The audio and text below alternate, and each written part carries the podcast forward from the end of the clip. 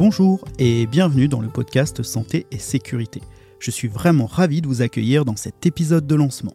Je m'appelle Sébastien, je suis responsable pédagogique dans un organisme de formation en santé et sécurité au travail et en sécurité incendie. Je suis aussi sapeur-pompier volontaire en Ile-de-France. Dans notre métier, on nous pose beaucoup de questions et nombre d'entre elles reviennent régulièrement. Alors j'ai réfléchi à la meilleure façon d'y répondre et le podcast s'est vite imposé à moi comme une évidence.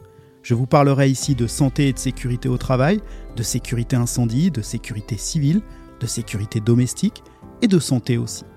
C'est vrai que dans les termes santé et sécurité, il y a des évocations à plein de sujets possibles. Et je crois que c'est ce qui me plaît et me passionne en fait.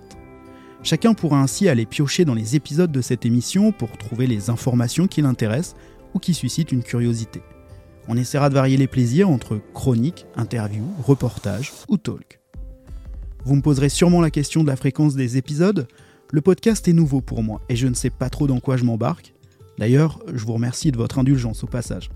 Je vais tenter de vous produire un épisode tous les 15 jours. Et selon la manière dont je trouverai mon équilibre avec ce podcast, selon vous aussi, on reverra peut-être cette fréquence à la hausse ou à la baisse.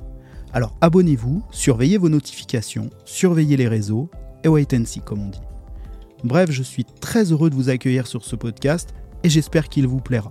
Pour toute question, si vous souhaitez voir un sujet traité en particulier ici, pour toute demande de collaboration ou autre, vous pouvez me contacter sur la boîte mail santé-sécurité.podcast@gmail.com. L'émission est aussi présente sur les réseaux Instagram et Twitter. Si vous souhaitez soutenir l'émission, n'hésitez pas à mettre des étoiles ou des cœurs sur votre appli de podcast, à commenter et à en parler autour de vous. Ça aidera beaucoup.